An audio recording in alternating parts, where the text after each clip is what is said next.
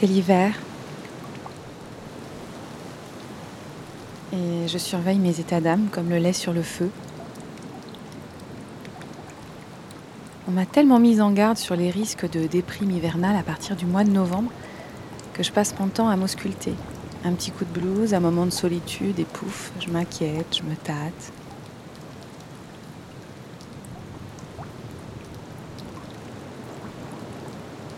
Le 24 décembre, il y a de la neige. Dans les histoires, mais pas toujours en vrai. Euh, ça se peut pas qu'il y ait des feuilles mortes. Ça se peut pas du tout.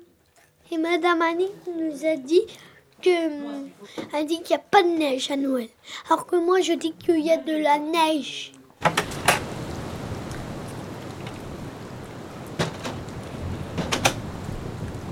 Pour l'instant, il y a eu 3-4 jours de pluie assez rude.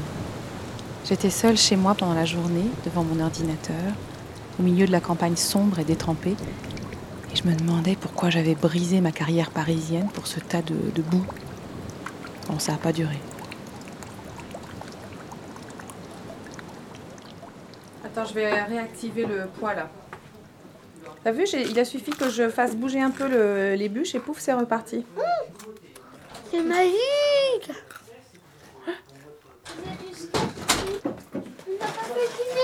Eh, eh, faut fermer la porte, Juliette. Allez, on fait le dîner Ouais.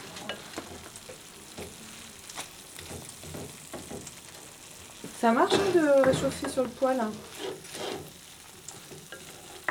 On a eu un automne très généreux, très sec, clair, flamboyant. La pluie est arrivée tard dans la saison. En crachin, elle est sinistre. Mais en version euh, diluvienne, quand ça tape fort sur le toit et sur les Vélux, et s'il y a un grand feu dans la cheminée, alors là, c'est c'est jouissif.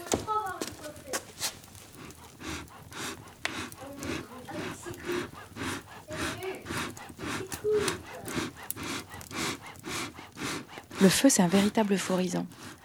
Notre bonne humeur hivernale, elle doit beaucoup aux flambées de la cheminée du salon et aux poêles dans la cuisine.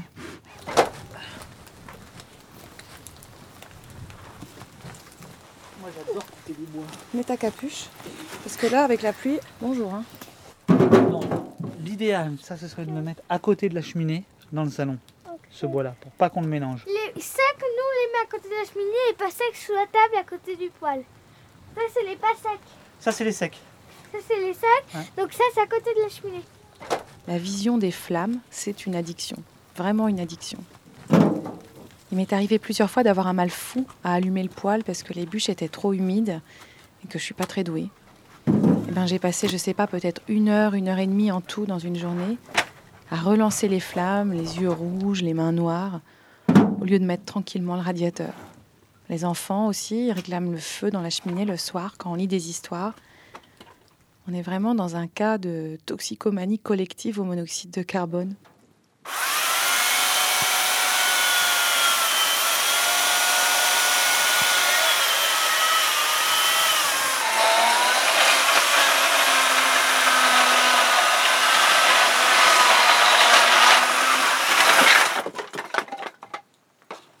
Voilà monsieur le livreur, la première.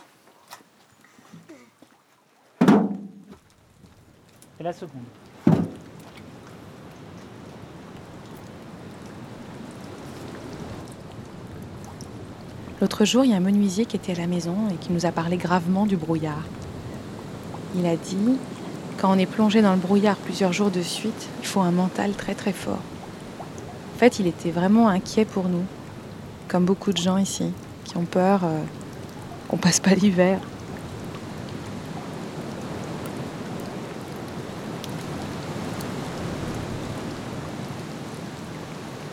Ça m'a fait penser à ce qu'on m'a souvent dit sur les habitants des îles bretonnes qui prennent des antidépresseurs pour supporter le mauvais temps. À nous, pour l'instant, euh, ce coton posé sur les pâtures le matin et qui nous poursuit jusque dans la petite ville où on emmène les enfants à l'école, c'est suffisamment exotique pour nous enchanter.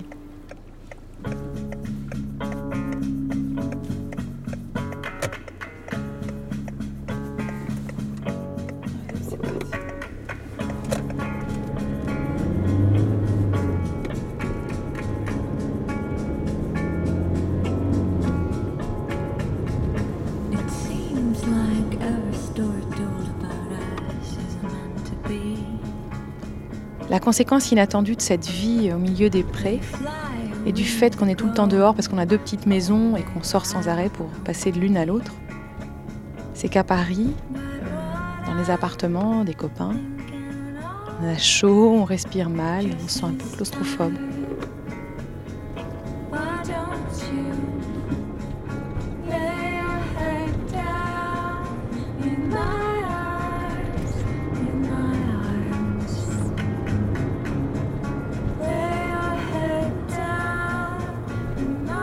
Crois que maintenant j'ai besoin d'air, j'ai besoin de bourrasque, j'ai besoin de vent. J'habite là depuis seulement cinq mois, mais j'ai parfois l'impression d'avoir toujours vécu ici.